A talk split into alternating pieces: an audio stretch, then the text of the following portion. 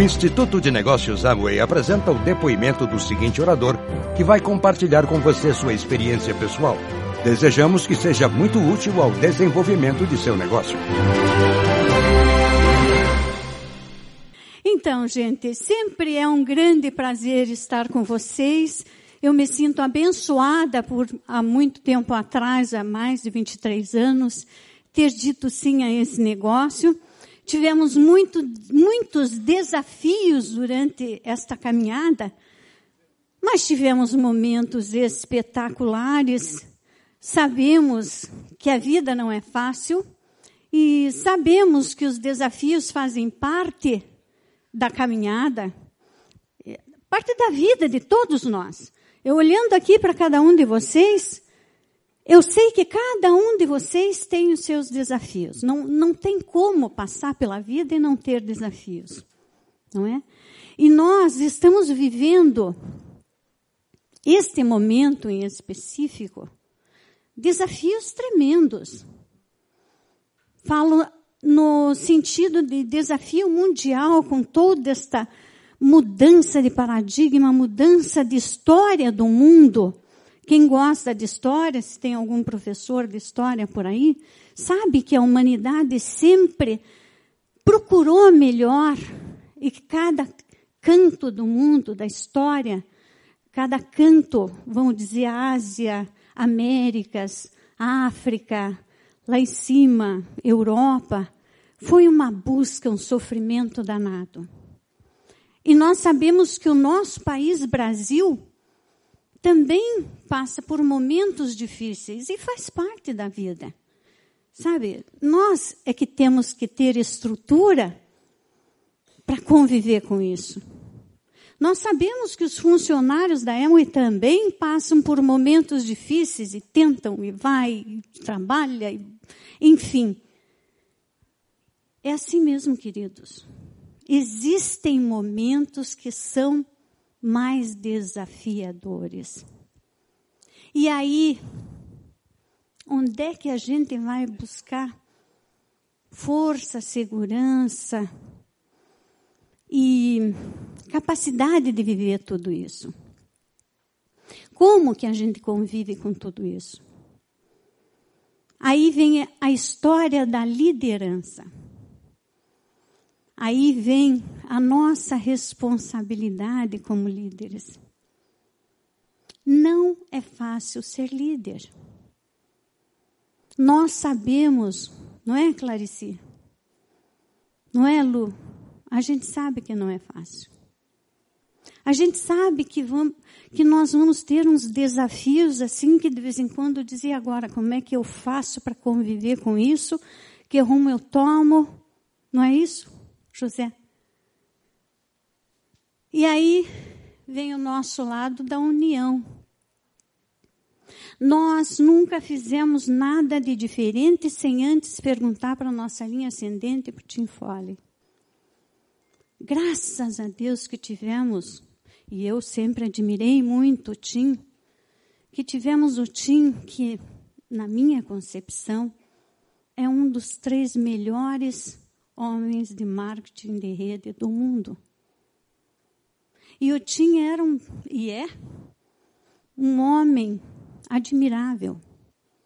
E sempre que nós inventávamos uma novidade, uma coisa nova, a gente ia e perguntava, veja, Tim, será que nós devemos ir por esse caminho ou não? E algumas vezes ele disse não. E outras vezes ele disse sim.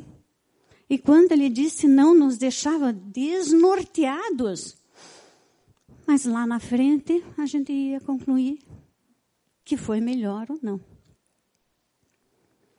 Então, queridos, vejam a responsabilidade que nós temos como, entre aspas, supostos líderes, e eu estou falando com líderes, todos vocês estão aqui porque já têm uma história, já tiveram um crescimento. Estou falando com líderes. E vejam o quanto nós já vivemos e já nos desnorteamos e já conseguimos uma evolução muito linda, muito expressiva, todos nós. Se não o desejado através do nível do PIN, desejado através da evolução mental. E nesses momentos de dificuldades, é obrigação do líder manter o equilíbrio. Às vezes, a tendência é a gente se desequilibrar, mas se a gente sabe bem o que quer, se a gente sabe que lá na frente a gente vai ter o prêmio, a gente tem que se manter equilibrado, não tem outro jeito. A gente tem que fazer força para se manter equilibrado. Porque as, no, as novidades, os desafios estão todos por aí.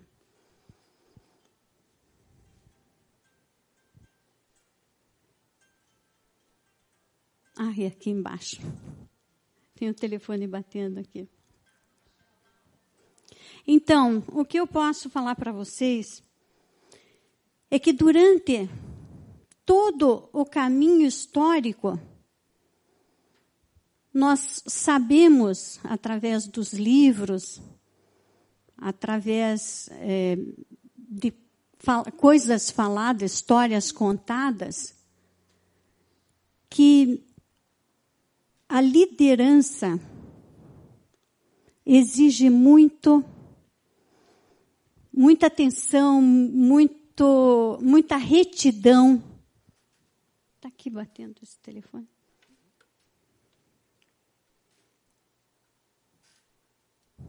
E existiram e existem milhares de pessoas que em momentos específicos se transformaram em líderes e pessoas jovens, crianças.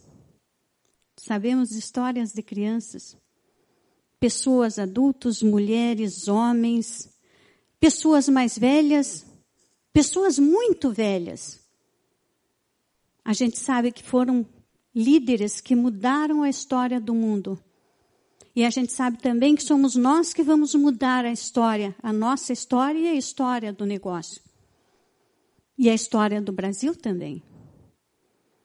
Vejam, eu estou falando de coisas que levam, nos levam a concluir que a liderança ela pode ser imposta por um momento de desafio e ela pode ser e a maioria dos casos, a maioria das situações é quase que uma imposição por desafios e a liderança por tomar a decisão de ser líder. Eu vou fazer a coisa dar certo. Vejam, eu tirei três histórias, e algumas vocês conhecem, que são bem interessantes, são bem diferentes entre elas. A liderança de uma menininha de, de 12 anos.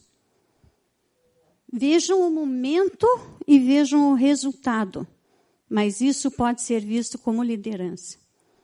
A menininha de dois, 12 anos, na Ásia, viu que os animais estavam subindo, muito agitados, estavam subindo a montanha e o vilarejo onde ela morava era no pé da montanha e pertinho do mar.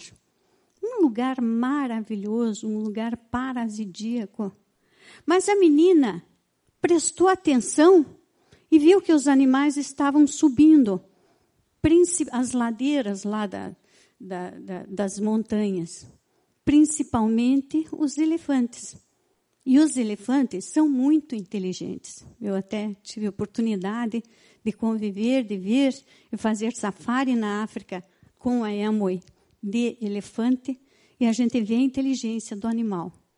E eles ficaram agitados e eles subiram montanhas e os cachorros começaram a subir as montanhas, seguir. Enfim, a menina pensou: tem alguma coisa errada acontecendo. A menina leu essa história. A menina saiu correndo pelas ruas, dizendo: Vamos, vamos subir a montanha, alguma coisa está acontecendo. E gritava. E todos acordaram e pensaram: Mas será que ela não tem razão? Muitos subiram, e alguns ficaram. E através deste apelo desesperado desta menina que teve um momento histórico de liderança na sua aldeia, ela salvou dezenas e dezenas de pessoas. E aqueles que ficaram morreram. Vejam uma menina de 12 anos, pela necessidade do momento, tem uma ação de liderar um grupo que ela jamais teria a capacidade de fazê-lo, e ela salvou dezenas e dezenas de pessoas da morte. Vejam quanto é importante liderar. Aquele momento ela foi líder. Temos também uma história muito diferente dessa, em diferenças assim de valores e de situações, de uma senhorinha. E o Sérgio e a Marisa estiveram juntos nesse momento. Nós estávamos na Grécia e a palestrante convidada pela Emway era uma senhorinha japonesinha, pequeninha, baixinha, como eu. Não é verdade, Sérgio? Lembra? Lembra, Marisa? E esta senhora foi convidada, ela era, ela é duplo diamante, agora não sei se é duplo diamante ou se subiu de PIN. Ela foi convidada a fazer a palestra. Quando aquela senhora subiu no palco, todos nós ficamos olhando e pensando, puxa, que interessante, vamos ver o que ela tem a contar. E ela contou a história dela. Veja a, o líder por necessidade. A história dela é uma história interessante, forte, de luta e de superação. Esta senhora japonesa não falava bem o inglês, é, teve três filhos nos Estados Unidos, vinda do Japão, Los Angeles, teve três filhos e o marido morre. E ela fica sozinha. Ela fica sem dinheiro nem para comprar leite e pão para dar para os filhos. Estava desesperada, vem alguém e conta para ela e diz: Olha, tem esses produtos e mostra o LOC. Venda esse produto e você tem a renda imediata. Esta senhora vendeu o produto, precisava de dinheiro para comprar pão, para comer. Vendeu o produto, no dia seguinte, pediu mais produtos e foi assim que ela passou o mês. E em seguida pediu mais produtos porque ela precisava pagar água, luz, telefone e tudo aquilo que é necessário para a sobrevivência, pagar a escola de filho e tudo mais. E ela começou a sobreviver com a venda dos produtos.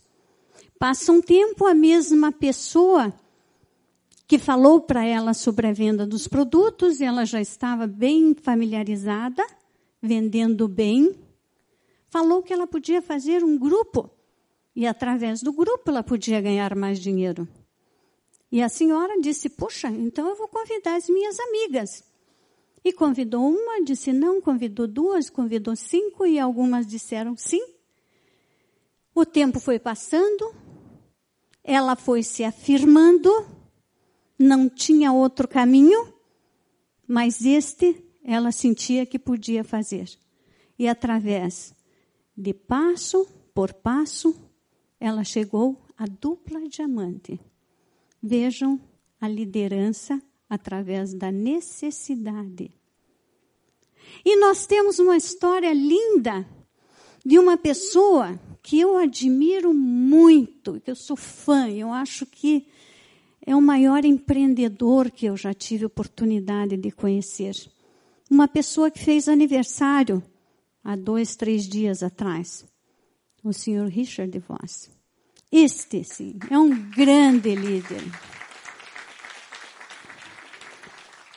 O senhor Richard Voss e o, Van, o senhor Jay Van Andel andavam pelo mundo, eram jovens, andavam pelo mundo vivendo desafios, e aí até no Brasil vieram, vieram para a Amazônia, andaram por tudo e queriam fazer dinheiro. E aí tiveram a ideia de fazer o LOC.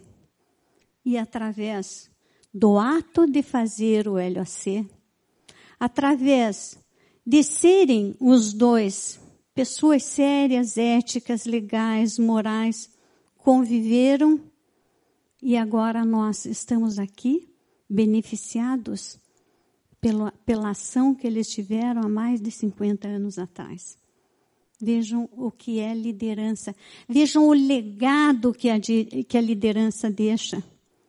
Agora estivemos nos Estados Unidos e na minha palestra lá em Nova York, eu falei do legado que as pessoas deixaram no Brasil, aqueles líderes que vieram nos ensinar aqui no Brasil há 23 anos. Eu agradeci e disse: no Brasil, o legado de vida que vocês estão deixando são milhares de pessoas que estão aprendendo, crescendo, mudando, tendo uma vida melhor, porque os senhores, no começo do negócio, estiveram conosco no Brasil. Então vejam a, a responsabilidade, a beleza e a força que é a liderança.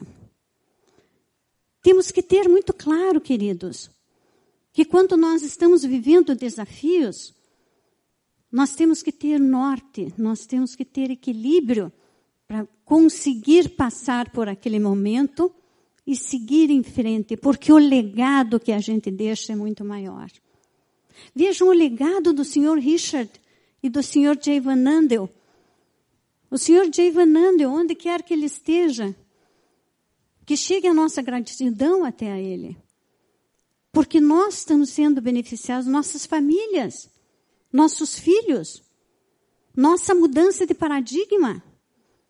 A sociedade brasileira está mudando porque nós vamos atrás, nós tomamos a decisão de fazer, mas é através da, da parceria com a Emoi que nós nos encontramos, que nós nos agrupamos e que nós fazemos as coisas acontecerem.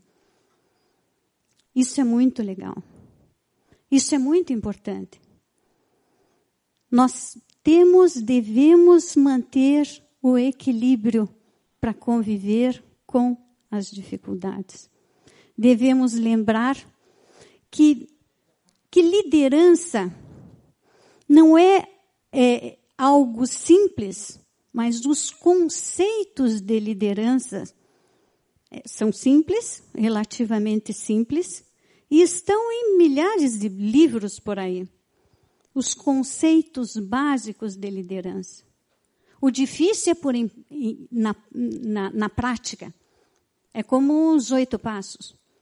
Os oito passos, se você ler, é muito simples.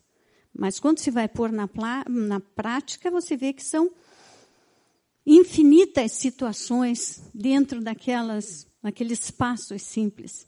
Não é verdade? Então, o líder, ele mostra o caminho. O líder tem seguidores. O líder tem a responsabilidade de manter a união, tem a responsabilidade de fechar a boca na hora certa tem a responsabilidade de falar na hora certa. E sabe por que isso? Porque teve toda uma história. E até então, até onde nós estivemos, antes se falavam nas empresas de chefes. Não é verdade? E agora a moda é falar de líder.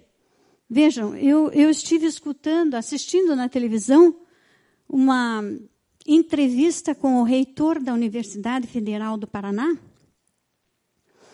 E na entrevista perguntaram para ele: qual é o legado maior que a universidade tem a dar neste momento para os seus alunos? E o reitor respondeu assim: O que nós queremos, o nosso foco é formar líderes. Reitor da Universidade Federal do Paraná, hoje. Vejam, queridos, nossa responsabilidade é grande. Nós estamos inseridos em algo maior. É o legado, o momento é de liderança. E não é muito difícil, porque quando a gente conclui que essas ações são ações que nós temos que fazer, quer queiramos ou não, na hora de fazer é complicado. Vejam aqui. Historicamente, os chefes nos fizeram muito bem. O Fábio foi chefe muitos anos e tinha atitude de chefe. E agia como chefe. E até há pouco tempo atrás, era chefe mesmo. A moda era chefe, não se falava em líder. Mas tem uma diferença. E a gente agradece os chefes. E ainda tem chefe. Não é? E a gente agradece, porque tudo é um, um caminho evolutivo. Vejam aqui. A diferença entre chefe e líder. Estou falando aqui, o que eu vou falar é de chefe puro. Ninguém é chefe puro, ou muito pouco, poucos são chefes puros, e também líder é uma conquista. Mas vejam a diferença entre chefe e líder para que vocês e nós, eu e o Fábio, e todos nós que estamos aqui, tenhamos claro qual é o caminho, qual é a atitude que a gente tem que ter ou deve ter diante dessas dificuldades que surgem. Vejam a diferença entre chefe e líder. Chefe olha para si, líder olha para o grupo. Chefe manda, líder orienta. Chefe intimida, líder incentiva. Chefe diz: vai lá. Líder diz: vamos lá. Chefe é imperativo ordena. Líder é companheiro. Vamos juntos? Líder, o chefe diz eu, o líder diz nós. O chefe bloqueia, o líder ajuda. O chefe aponta culpados, o líder assume responsabilidades. O chefe faz mistérios, o líder partilha conhecimentos. O chefe fiscaliza, o líder acompanha, o chefe constrange, o líder confia, o chefe se justifica, o líder cumpre. Estou falando de forma bem clara. Obviamente não existe ninguém que seja só chefe e ninguém que seja só líder. Mas eu estou dizendo os, os verbos que estão aqui, as ações que estão aqui para nós líderes. Vamos ver as ações para gravar o nosso lado, aquilo que a gente deve fazer.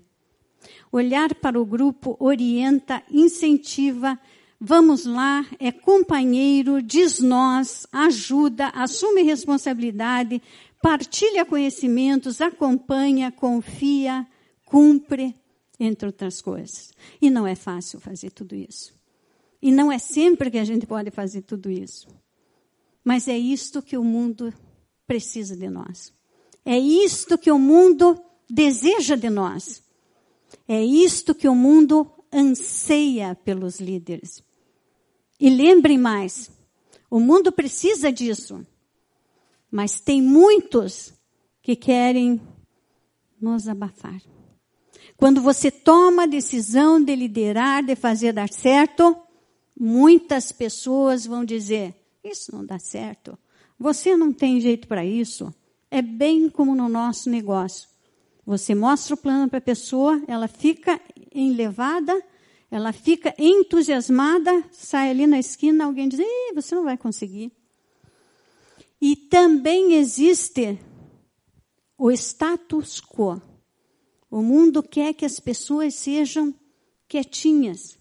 E o líder é aquele que toma ação, que vai em cima, como a menininha de 12 anos, como o, senhor Richard Voss, como a senhora japonesinha. Eles tomaram ação. Todas essas pessoas que foram envolvidas em liderança têm uma coisa, algumas coisas em comum. Uma delas é tomar a decisão de fazer, e a outra é fazer, a ação de fazer. Não é verdade, Clarice? Vejam bem, alguns fundamentos, coisas simples da liderança. Primeiro, a crença. Temos que acreditar naquilo que estamos fazendo, senão, como é que vamos ter ação? Segundo, a tomada de decisão. Terceiro, foco. Como nos perdemos diante de todas essas coisas que vêm através das situações e, enfim, foco, amigos, queridos. Quarto, determinação. E quinto, trabalho duro. Lembremos que no passado os chefes eram necessários e em alguns lugares ainda são. No presente são os líderes. E o futuro se endereça para cada vez mais não, ter mais, não termos mais chefes e termos líderes, pessoas que realmente querem que as coisas deem certo. Eu digo para as minhas filhas, quando elas entram em desequilíbrio: você quer que dê certo ou você quer é, ter razão? Muitas vezes a pessoa precisa ter razão. Tem uma atitude de quem quer provar que ela está certa. Mas isso não quer dizer que no final o resultado seja bom. Na verdade, queridos, nós, neste negócio, todos nós somos o time do bem. Todos nós, juntos com a Amway, nesta parceria, vejam que coisa maravilhosa, que presente de Deus que nós temos. Nós levamos saúde e nós ficamos mais saudáveis. Nós levamos beleza, nós levamos autoestima, nós levamos simpatia, nós levamos é, dinheiro para o bolso das pessoas em parceria com a Amway. Nós levamos conhecimento, nós levamos relacionamento, nós levamos amizade. Quantos amigos? Amamos vocês de paixão. Quanta coisa, nós levamos cultura. Nós levamos modificação de mente, de paradigmas. Nós levamos mais segurança, porque juntos nós seremos mais fortes.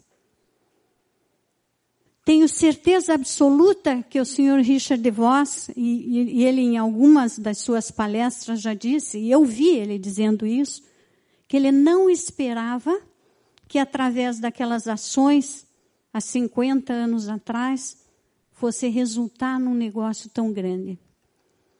São milhões e milhões e milhões de pessoas beneficiadas. Não é maravilhoso? Então, queridos, vamos juntos, lembrando que muitas pessoas nascem líderes. Não são muitas, são algumas pessoas. Mas liderança é uma habilidade adquirível e a gente adquire por necessidade a maioria, e a gente adquire também por opção, por querer fazer as coisas darem certo. Então, independente da necessidade ou independente da opção, vamos nos dar as mãos, vamos fazer as coisas darem certo.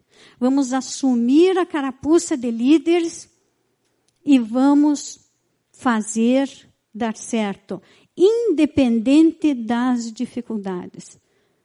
O Brasil precisa de vocês, a Emoi quer a parceria com vocês, nós queremos estar com vocês, nós amamos vocês, nós adoramos fazer esse negócio. O Fábio adora, a vida dele é isto. A minha vida é isto. Amo estar com vocês. Então, juntos, de maneira simples, de maneira ética, de maneira legal, de maneira moral, vamos juntos fazer isso aí dar certo. Vamos juntos fazer a história de vocês, de cada um de vocês, a história da família de vocês dar certo. Isto é muito bom. Isto é ser feliz no século 21, num momento de tão grandes transformações. Eu acho que juntos seremos mais fortes. Juntos faremos acontecer. Juntos seremos mais felizes. Muito obrigada com vocês, o Fábio.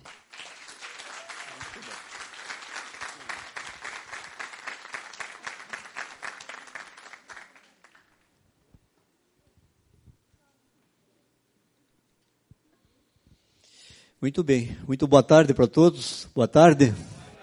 Quero saudar aqui todos os líderes, platinos, platinos fundadores, platinos rubis, safiras, esmeraldas, esmeraldas fundadores. Saudar os nossos amigos de São Paulo, o Sérgio e Marisa, que convivem com a gente já há tantos anos. E agradecer muito à equipe da Emui pelo trabalho lindo que estão fazendo, com muito carinho, com muito amor, com muita dedicação. E queria dizer também que o Odemar manda um grande abraço, mas as agendas coincidiram. O que ele mais queria estar aqui conosco nesse final de semana, mas ele teve que ir já um pouco antes para a Califórnia, acompanhando um grupo de amigos nossos que estão lá participando dessa visita e desse programa que foi desenvolvido da promoção Nutrilite. É, a Sheila sempre fala com muito carinho, com muito amor, e, e é muito legal a gente ter a oportunidade de estar aqui junto com vocês. Acho que há algum tempo a gente não tem praticamente todos os líderes juntos assim com algum tempo para poder conversar. Eu acho essa conversa assim muito importante no momento que a gente está vivendo, né? Um momento de desafios, de dificuldades, onde nervos de aço e paciência de Jó são as maiores ações e as maiores posições que a gente precisa, a gente precisa tomar. Eu quero dizer já de cara para vocês que, com todos os desafios que nós estamos enfrentando, eu vejo na equipe da EMO um pessoal trabalhando muito duro. Né? Eu recebo às vezes e-mail 11 horas da noite, recebo, já recebi e-mail 6 horas da manhã, e-mail não, hoje são os WhatsApp, o que mostra do compromisso que eles têm em tentar arrumar a casa para a gente seguir adiante. Eu acho que num grupo como o nosso, esse grupo que está aqui nessa tarde, é, o principal papel do líder, um dos principais papéis do líder é mostrar a visão, mostrar o caminho e pensar no médio e no longo prazo. Claro que essas coisas vão ser superadas, né? Nós não vamos conviver com isso durante muito tempo, elas serão superadas. E quero dizer para vocês também que a gente já passou por situações bem piores do que essa. E dentro desse contexto, eu queria falar algumas coisas aqui rapidamente sobre visão. Agora, mais ou menos há três, dois ou três meses atrás, nem sei se há tanto tempo assim, foi desenvolvido lá na Europa o Fórum Econômico Mundial. Acho que vocês acompanharam essas notícias, é, gente de vários países, e lá foi falado sobre uma pesquisa que foi feita com 800 especialistas.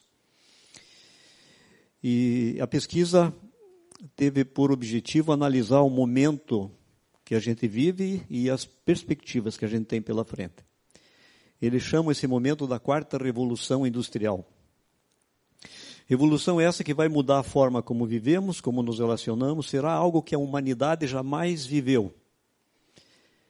E uma das características desse momento é o fato da gente ter bilhões de pessoas conectadas. O WhatsApp hoje tem um bilhão de pessoas conectadas. Você pode mandar mensagens hoje para um bilhão de pessoas. O mundo tem sete bilhões, então de sete bilhões nós já estamos podendo conversar com um bilhão nesse momento. o poder de processamento e capacidade de armazenamento dos dados vai aumentar de uma forma extraordinária.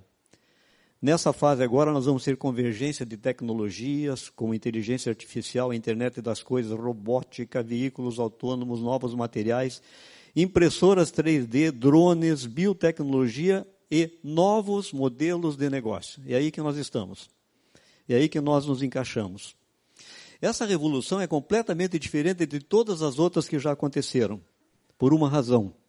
As outras, as outras revoluções aconteciam de forma lenta, e agora elas acontecem de forma muito rápida.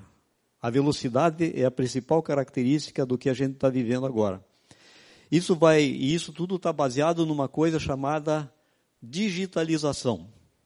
Um dos últimos livros que eu li fala sobre sobre a economia digital. É um livro enorme, tem quase 400 páginas, em inglês não tem edição em português. Foi escrito já há alguns anos e agora mais recentemente ele foi reeditado. Nós compramos lá no, em Nova York na última na última visita. E lá fala-se muito que a base de todas essas mudanças que a gente está tendo agora está muito centrada na digitalização. Ou seja, ao invés de nós termos pilhas e pilhas e pilhas de documento, tudo é digitalizado.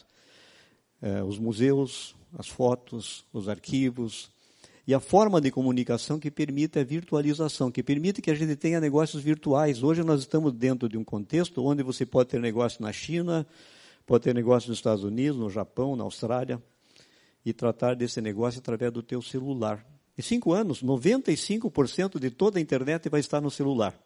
É uma coisa extraordinária isso. É difícil imaginar esse momento e essa transformação da economia que nós vamos ter. Então nós vamos ter novos paradigmas, negócios, sociedade, afetando negócio, sociedade e indivíduos.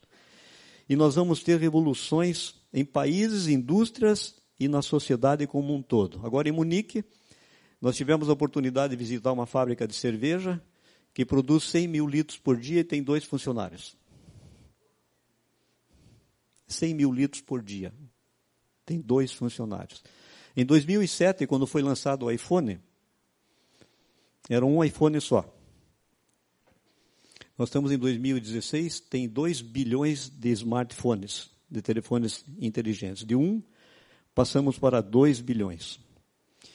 Então, essa revolução, terceira revolução, nós tivemos, alguns falam da era agrícola, era industrial, eu estou falando mais da era industrial aqui, a primeira delas vai de 1760 até 1840, produção mecânica era a marca dessa época, a segunda começa no final do século XIX, inicia no século XX, produção em massa, carros em massa, tudo em massa, grande volume.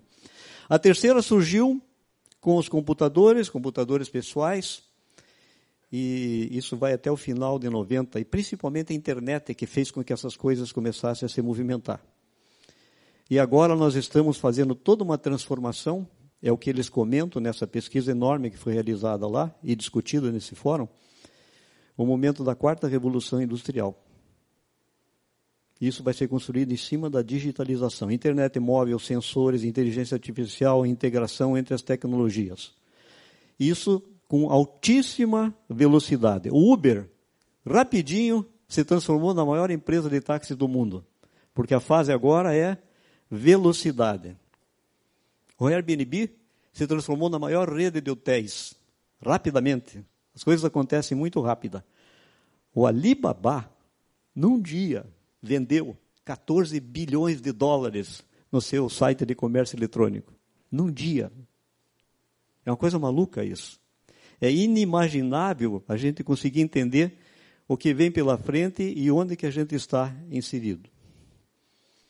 Detroit, que era a sede maior de produção de automóveis, três grandes companhias há muitos anos atrás, no auge de Detroit, tinha 250 bilhões de receitas e 1,2 milhões de empregados. 1,2 milhões de empregados, 250 bilhões de receita. Hoje, no Vale do Silício, na Califórnia, tem um volume de negócio de 250 bilhões de dólares, mas só tem 137 mil empregados. Ou seja, 10% do número de empregados produz o mesmo volume de negócio. Porque nós estamos vivendo uma nova era. Nós estamos vivendo uma nova revolução e velocidade vai ser um ponto marcante. Por que, que tu tem 137 mil empregados? Porque para fazer um WhatsApp não precisa tanta gente assim. Para fabricar automóvel precisa. Aliás, eu li hoje, vindo de lá para cá, que o conceito do automóvel de hoje ele é uma eletrônica sobre rodas. Não sei se vocês sabem, mas hoje 40% do custo do automóvel é eletrônica. 40%. Ou seja, o automóvel é um ser inteligente, cada vez mais nos dias de hoje. Então hoje você, na sociedade, você compra um, você chama um táxi por digitalização, você encontra um passagem de viagem, compra produtos, faz pagamento, ouve músicas, vê filmes. E o que, que isso tudo tem a ver com o que nós estamos fazendo aqui? Tem tudo a ver. Porque uma das características dessa quarta revolução, do momento que a gente está vivendo e vai viver cada vez mais, é a revolução pessoal. Não é revolução tecnológica, é revolução pessoal. É a pessoa entender que trabalhando como empregado, ela não vai conseguir sair do lugar onde ela está. É a pessoa entender que no momento que ela está tendo um negócio próprio, ela está simplesmente mudando de posição. Mas se ela ficar doente e não puder trabalhar, ela não tem receita. O momento que a gente está vivendo vai mostrar cada vez mais que as pessoas precisam investir cada vez mais nelas mesmas. O maior investimento que nós podemos fazer é investir em nós mesmos. Eu vejo hoje tantas coisas que a Elma precisa melhorar, e ela está caminhando nessa direção, mas eu vejo tantas coisas que nós podemos melhorar. Muita coisa. Eu acho que quanto mais livros nós formos lendo, quanto mais eventos nós fomos participando, quanto mais experiência nós fomos vivendo, eu falava para alguns amigos ali há pouco. De São Paulo para baixo tem 85 milhões de pessoas. E aqui basicamente está o grupo que vai comandar essa revolução. E essa revolução, esse é o tamanho de uma Alemanha. E essa revolução não vai acontecer porque o contrato vai ser mais fácil de ser cadastrado porque o produto vai ser entregue mais rapidamente. Ou porque não vai dar erro no CPF. Não é por causa disso.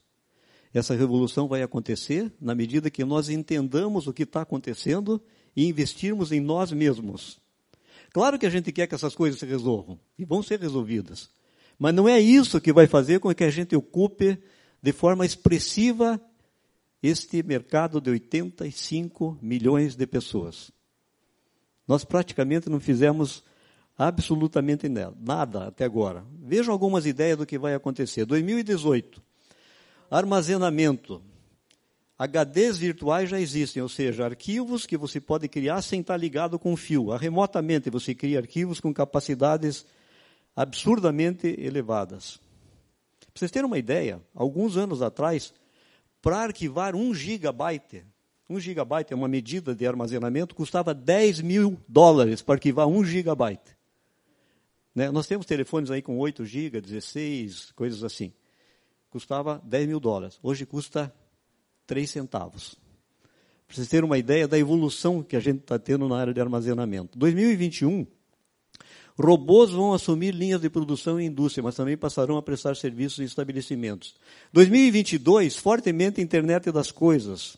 Praticamente todo objeto físico, incluindo veículos, móveis, tubulações eletrônicas, poderão funcionar conectado à internet. Dispositivos vestíveis, roupas que nós vamos usar e que vão medir o nosso comportamento em vários aspectos e também no aspecto da saúde. Celulares em 2023 serão implantáveis. Você vai implantar um celular no teu corpo. É inacreditável isso. Dispositivos como marca-passo vão se conectar à internet.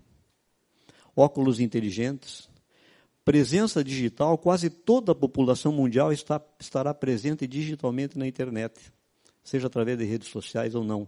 Moedas digitais, governos cada vez mais vão passar a adotar moedas digitais. Quase toda a população mundial usará um celular regularmente. 2024, o acesso à internet será universalizado e passará a ser um direito básico como água potável.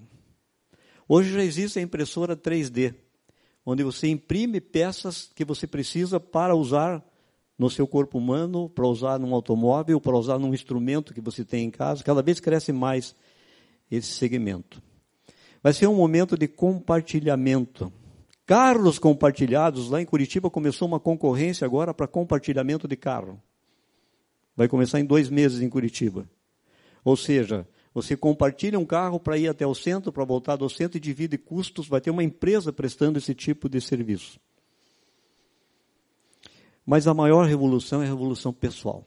Esse estudo desse Fórum Econômico Mundial diz que existem 700 profissões com risco de serem automatizadas. 700 profissões com riscos de serem automatizadas.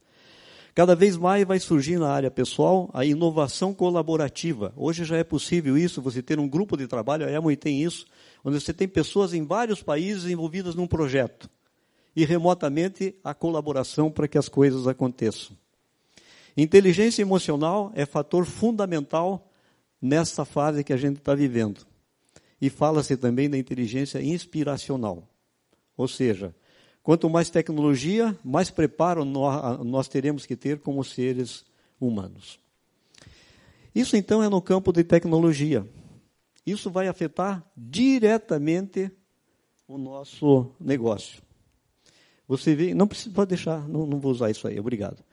Vocês podem imaginar que hoje, por exemplo, nós temos um grupo de platinos, um grupo de um grupo de um determinado platino, e esse grupo tem 10 mil pontos, e na média 25% compram. Isso vai aumentar muito no tempo. Produtividade dos grupos. O processo de cadastramento vai ser cada vez mais eficaz. Já tem gente que tem métodos muito fortes desse grupo aqui para cadastrar pessoas usando recursos outros que não os recursos convencionais. E nós estamos tendo alguns lances de pessoas que estão entrando no grupo e que em dois meses estão fazendo 10 mil pontos. Certo? Dois meses fazendo 10 mil pontos. Não é, Adumira? Três meses fazendo 10 mil pontos. Não é isso? Por quê? Porque agora não só as pessoas que têm os empregos estão descobrindo que podem ter uma outra oportunidade melhor. Esses três exemplos que eu estou citando eram pessoas donas de pequenos negócios. Não é mole. Pequenos negócios. Imposto, tributação, aluguel, custos fixos, custos variáveis, concorrência tremenda velocidade começa a marcar aquilo que vai acontecer. Então, visão, tecnologia. Visão do business. Revista Veja, agora, do final do ano passado. Milhões de pessoas. Revista Veja. Sempre houve muito, muito é, desprezo pela atividade de marketing multinível, que não era vista como uma coisa assim tão bacana, tão elegante, né? E um certo menosprezo. Agora, uma revista como a Veja, que tem é, a maior revista de circulação nacional, diz assim numa de suas matérias: milhões de pessoas em todo o mundo estão fazendo fortuna com marketing multinível. Saiu no final do ano passado. Até quando você vai se fechar para um mercado global de 200 bilhões de dólares? O marketing multinível, também conhecido como marketing de rede, já representa 96% dos 32 bilhões de faturamento do setor de vendas diretas, segundo a BVD. E por aí vai. Vendas diretas ainda representam 10%. Parece pouco, mas vale lembrar que o marketing intuitivo dobrou sua participação nos últimos três anos e vem ganhando cada vez mais espaço na mídia. E aí vem explicando o que é marketing multinível, uma matéria séria Muitas das matérias que a gente via nas revistas sempre eram um pouco depreciativas do segmento. Mas o segmento que movimenta 200 bilhões de dólares, onde marketing multinível tem uma parcela significativa, começa a receber mais respeito. E não é só na tecnologia e não é só no marketing multinível. Essa é a veja dessa semana. O Uber dos imóveis. Aquilo que aconteceu com os táxis, aquilo que aconteceu com os hotéis vai acontecer com os imóveis. Cada vez mais acesso direto à compra e aluguel dos imóveis sem a presença do corretor. Ele fala aqui, num determinado trecho, o fim do meio de campo. Como o novo modelo de fazer negócio impacta diferentes áreas além da imobiliária, descartando a necessidade de diversos profissionais que veem sua carreira extinguir-se. Então, se vocês olharem nesse, nesse material que eu tenho do Fórum Mundial, adivinhe qual uma das carreiras que terá risco de ser automatizada. É uma das primeiras, é o corretor de imóveis. Aliás, já existem muitas empresas trabalhando fortemente desta forma, usando câmeras, usando a, a, apresentações virtuais para fazer a pessoa trafegar e caminhar dentro dos imóveis. Outro dia recebi uma ligação do Roberto Chiniachik, há mais ou menos três semanas atrás. Hoje ele é o fã número um de marketing multinível. Ele diz assim: essa será a década do marketing multinível. 10, perto de 10 bilhões de desempregados. Todo tipo de dificuldade para desenvolver pequenos negócios. E o nosso negócio tem as características que eu não vou repetir aqui, mas que abre uma tremenda porta para a gente desenvolver e criar os chamados ativos. E sabe o que, que ele queria? Queria pegar umas dicas sobre marketing multinível. Para quem não sabe, Roberto Ginachique recebe 1.500 convites para palestra por ano. Ele fala em 12 eventos só. Só um evento por mês. Cobra 50 mil cada evento. Claro que ele dá vários cursos, ele dá treinamento, ele tem os livros, vários livros, ele tem várias fontes, ele tem uma editora, ele tem uma empresa de, de descoberta de talentos. Então ele não, não atua somente nesse nesse segmento. Mas ele queria dicas sobre marketing multinível, que ele estava preparando um treinamento enorme em São Paulo para desenvolver pessoas para o lado do marketing multinível. Outro dia também foi publicada uma matéria pela Emoi, mostrando que 58% das pessoas entrevistadas querem ter o seu próprio negócio.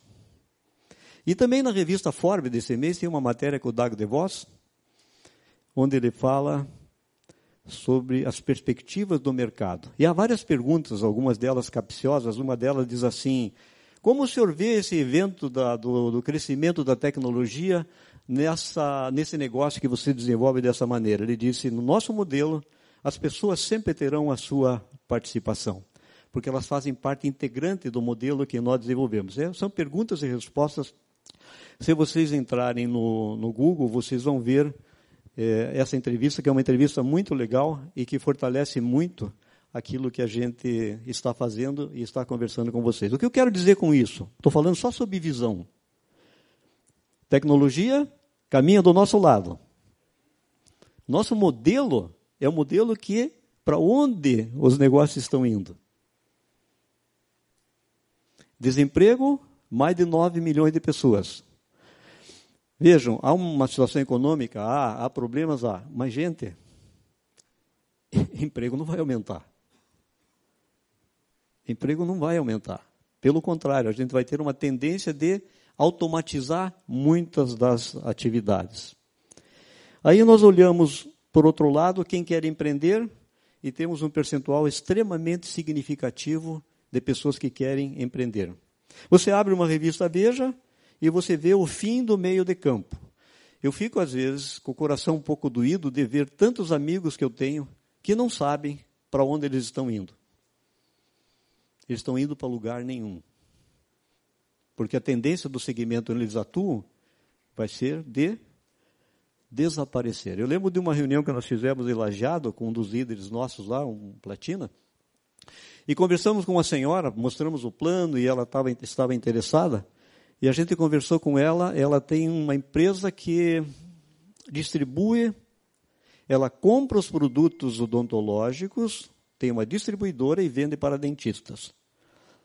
E eu perguntei para ela assim: qual é o futuro do teu negócio? E ela respondeu, ela mora em Lajeado, ela respondeu assim: o futuro do meu negócio é acabar. Porque ele é meio de campo. Todo mundo que está no meio de campo, se não agregar valor se não criar algo novo, algo que valorize, algo que adicione, vai ter muitas dificuldades pela frente. Então, Isso tudo sobre visão. E nós temos que falar um pouquinho para vocês sobre, a Sheila falou já bastante sobre liderança. Eu acho assim, quando a pessoa chega à platina, é um, é uma, é um ponto-chave. É um ponto-chave. O platina precisa entender bem o negócio. Outro dia eu recebi uma ligação, não vou citar nomes, de alguém que queria, que não estava entendendo por que, que ganhava tão pouco como platino. Você sabe como é a condição de alguém que ganha pouco como platina? Sabem ou não sabem? Todos vocês sabem aqui. E sabem também qual é a resposta para ganhar mais. Então é muito importante que o platino conheça as regras do jogo, conheça de onde vem o dinheiro, que estude isso. Esse negócio de fazer conta, tem que fazer conta. E mais importante do que isso, que ensine isso para as pessoas do seu grupo. Para que quando ela chegue, ela não chegue e fique frustrada com os ganhos que ela pode ter. Sempre é recomendável que a pessoa vá chegando ao platino com pelo menos três, pelo menos três grupos atuando, para que ela tenha um mínimo de lateralidade, para que ela vá fazendo um negócio sustentável e equilibrado. Eu acho que um papel importante de todos nós como líderes é passar a ideia para os grupos de como ter um negócio sustentável. Você pode ter um esmeralda ganhando menos do que um platino. Sim ou não? E você pode ter uma esmeralda ganhando 5 mil, e nós temos no Brasil esmeralda ganhando 25 mil. O mesmo esmeralda. O título não determina ganho. O que determina ganho é estrutura.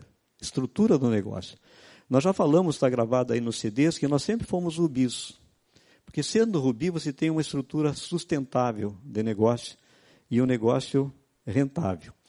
E se você quer ter reputação boa no negócio, é importante que o negócio seja rentável, seja saudável. Então, número um, a visão.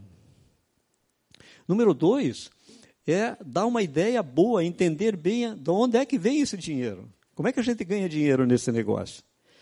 Número três, é a gente dar o exemplo. Porque não é só falar, o que você faz fala tão alto que eu não consigo escutar o que você diz. Nós já aprendemos isso em algum momento. Então, dar o exemplo, não só em relação a ganhos e em relação à visão, mas em relação às atitudes e em relação aos atos da gente. Nosso papel não é botar fogo, é apagar fogo, apagar incêndio. Esse é o nosso papel. Porque se o teu grupo vê que você está irritado, veja bem, entre nós, para cima, recomendar as mudanças, conduzir os problemas para as esferas corretas, isso é fundamental. Temos que fazer isso, é o nosso papel, porque se nós não colocamos os problemas para a empresa, como é que a empresa vai, vai resolver? Como é que ela vai melhorar? Agora, tem jeito de colocar e tem jeito de colocar, né? E outra coisa, quanto mais claramente a gente colocar, quanto mais explicado estiver, porque eles recebem lá centenas de situações. Quanto mais a gente conseguir explicar, mais facilmente eles poderão nos ajudar a, a resolver. Faz sentido não? Então, é, é, é, uma coisa importante dos líderes é o ambiente do negócio. Se o ambiente não está saudável, todo mundo perde. Todo mundo perde. Não tenho dúvida disso. Se o ambiente está saudável, e olha, eu vou dizer uma coisa para vocês. Espero que vocês me entendam bem. Veja bem. Ter muito problema não vai evitar o crescimento. Ter bastante problema não vai evitar o crescimento. Tanto é verdade que nós temos nesses dois, três últimos meses cheio de problemas, três novos pratas em dois ou três meses. Eles acharam um jeito de driblar isso aí. nós vamos ter um novo diamante agora, né? Sendo reconhecido, um novo casal de diamantes reconhecidos. Eu não quero dizer com isso que a gente vai esquecer dos problemas. Não, não é isso. Eu sou um dos primeiros que. Número um, registrem. Não deixem na conversa, registrem. Número dois, um histórico adequado, explicando, olha, aconteceu isso, e daí o cara não entrou, e como não entrou, ele não qualificou, como ele não qualificou, ele não ganhou o bônus, como ele não ganhou o bônus. Uma explicação a mais clara possível sempre vai, sempre vai ajudar muito. Então, a visão, o clima do negócio, dar o exemplo, explicar claramente os valores que estão envolvidos para que as pessoas saibam como tirar o melhor resultado. O plano de vendas é muito bom, gente. Essa semana eu esclareci um ponto que estava um pouco dúbio, né? Por exemplo, o FAA. São duas formas de ganhar. Não estava bem claro isso, mas agora está super claro. Você tem uma forma de ganhar, que é quando você chega. Mas se você mantém, você continua ganhando. Porque tem uma outra tabela, que te, se você tem 12 pontos ou tem 8 pontos, seja lá quantos pontos você tem, você não cresceu, mas você manteve, você ganha. Isso quer dizer o quê? Que quando eu chego nos pontos FA, eu tenho, se eu mantiver, eu tenho uma renda de prêmios anuais garantida. Você pode até contar no teu orçamento. O negócio é não, não diminuir o número de pontos. Mas se você crescer, você ganha um valor adicional. Mas precisa entender isso. Porque às vezes as tabelas são confusas, às vezes os gráficos não são tão explicativos, e as pessoas acabam não entendendo isso. É, ganhar FA no Brasil não tem sido muito usual. Agora que nós estamos entrando com várias pessoas dentro desse contexto. Então é assim: colocar problemas para baixo jamais, nunca, em hipótese alguma. Você coloca com a tua linha ascendente. Eu sempre digo assim: nós somos diamantes na moda antiga. Nós continuamos em vinte e poucos anos respeitando a linha ascendente, edificando a linha ascendente, não fazendo crossline e procurando ter sempre uma atitude positiva. Às vezes você não se dá muito bem com o teu upline. Não faz mal, pula e fala com o outro acima. Mas veja bem, o maior interessado no teu crescimento é a linha de patrocínio. Ela sempre vai querer que você cresça, porque é bom para ela e é bom para você também. Então é a forma mais saudável de levar a questão do relacionamento. Eu acho que quando a gente chega a Patino, já é tempo de estar apaixonado pelo negócio. Eu não vejo ninguém que vai ser um diamante se não estiver apaixonado. Você sabe o que significa estar apaixonado. Basta olhar nos olhos do teu grupo, você vê quem está apaixonado e quem não está apaixonado. Quando a pessoa está apaixonada, ela supera qualquer coisa. Quando eu vou tentar cadastrar pela terceira vez e não consigo, eu penso da viagem que nós vamos fazer para a Malásia, o ano que vem, em maio. Ah, tá bom, não está dando para cadastrar, mas nós vamos para a Malásia, né? Vamos para Beijing, vamos para Hong Kong. Focar sempre no positivo. E para isso você tem que estar apaixonado. A Sheila falou, a gente é apaixonado. Realmente a gente é. Aqui diz assim: um líder que não tem paixão não é líder. O líder que não tem a paixão não é líder. A paixão dirige muito, inspira muito, gera o entusiasmo. Então, o item 3 que eu coloquei aqui é seja organizado. Aqueles que tratam bem os problemas são os que conseguem maior número de soluções. Sim ou não? Concorda ou não? Não adianta pegar, xingar todo mundo e mandar um e-mail para lá e esquecer. Com certeza aquilo não, não, será, não será resolvido. Então, isso tem a ver com a importância da liderança no nível platino. Quais as responsabilidades que chegam com a liderança? Todo mundo está nos observando o tempo inteiro. Eles estão vendo o que, que a gente come, como é que a gente se veste, como é que a gente apresenta a oportunidade. É ou não é? A gente é referência. Quantos, quantos milhares de, de, de, de empresários existem no Brasil? Quantos são platinos? Quantos são esmeraldas? Né?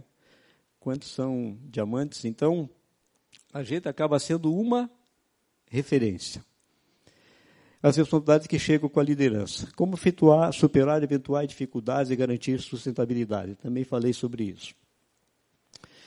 Portanto, é manter o negócio equilibrado. Só educação não resolve. Só patrocínio também não resolve. Só movimentação de produto também não resolve.